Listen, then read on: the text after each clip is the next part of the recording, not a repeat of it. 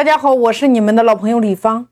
我们说，一个公司的成立从无到有，一定是创始人先有一个想法，接着你需要有描绘宏伟蓝图的绘画能力和演说家的能力，让投资人、让合作伙伴、让所有的员工透过你的描绘看到希望和未来，然后相信你、支持你、追随你。我今天给大家讲一个案例，喜马拉雅。我们都知道这是一个音频平台，今天月活跃用户有六亿。其实它有两位联合创始人，这种组合并不多见。但是说起这两个人特别有意思，他的第一位创始人叫于建军，第二位叫陈小雨。那他们两个人是怎么样一起联合创立喜马拉雅的呢？于建军。西安交通大学的高材生，二零零一年硕士毕业。这个人来到上海，和他的朋友一起开了一家软件公司，叫做截图软件。那当时他们的产品远销海外十几个国家。当时的《哈利波特》也用了他们的软件做了很多的场景，他每年的销售额有几千万，可以说这个人是非常成功的。但是于建军心中一直有一个梦想，他希望能够做出一款亿级用户的平台。那么时间到了二零零五年，于建军他又启动了一个互联网项目，叫做城市吧，也就是今天我们大家熟知的叫做街景地图。后来百度直接收购了城市吧。那么时间到了二零零九年，这个时候，于建军心中的那个一级用户的平台一直存在，他又创立了“那里世界”这个虚拟的这个项目。陈小雨就是因为这个项目认识了于建军。那陈小雨他曾经是正大集团的投资总监，大家注意他的这个身份叫做投资总监，因为信任于建军。离开了正大，和于建军一起创立“那里世界”这个项目。所以大家一定要明白，一个创始人为什么能够成功？他不懂得融资没有关系呀，他可以吸引懂得融资的人呀。你看，陈小雨不就来了吗？于建军就是带着这个项目找到了正大集团去谈投资的，结果是投资总监把自己投进来了呀。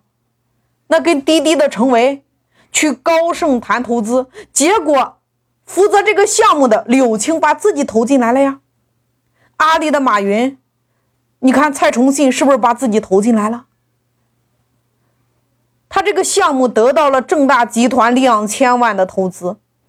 时间到了二零一一年的下半年，当这两千万天使投资烧光之后，项目没有做成。这是于建军的第一次失败。那里世界失败之后，八十多个人的团队只剩下八个人，这也让所有的人都认为他们忽悠了这个正大老总戴志康的钱。所以，当于建军和陈小雨再一次带着喜马拉雅这个项目去找这个戴志康的时候，正大的高管对他们群起而攻之。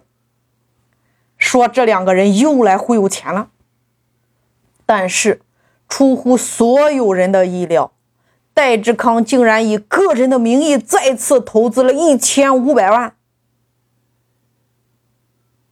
那在一次演讲中，戴志康谈到喜马拉雅时，他说：“一个好的创业想法是子弹，只有最优秀的战士才能将这个子弹精准的射出去。”很显然。戴志康认为，一个优秀的战士可能会射偏，但不会永远射偏。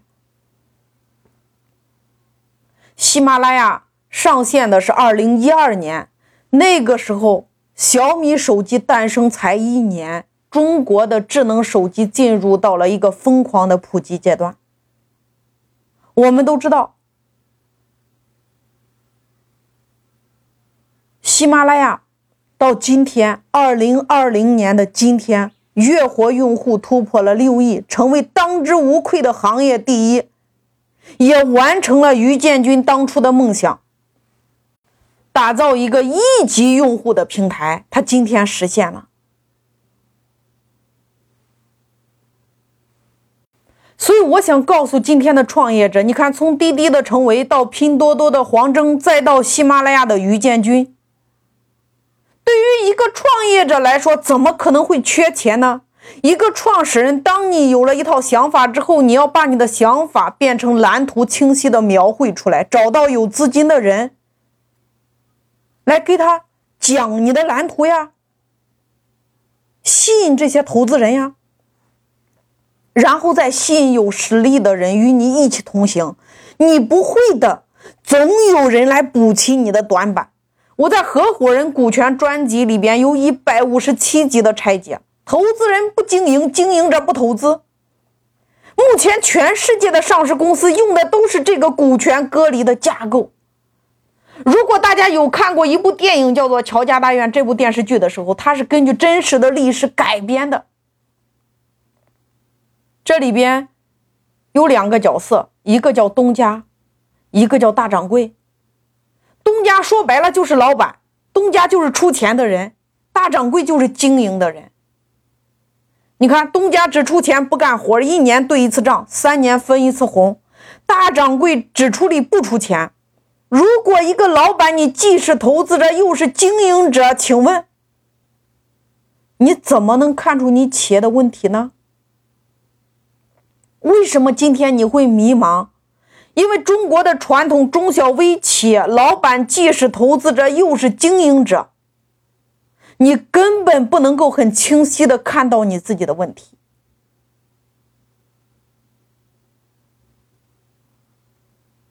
所以说，股权分离的时候，投资者不经营，经营者不投资，那么经营者想拿到更多的钱。他只有创造利润，他才会能拿到更多的钱。所以今天是一个合伙人的时代。你的企业有没有顶层设计？透过薪酬机制改革，激发你员工的动能，把你这件事变成大家的事，一起来干，你这件事才会有结果，因为他在为他自己干。而不是为你而干。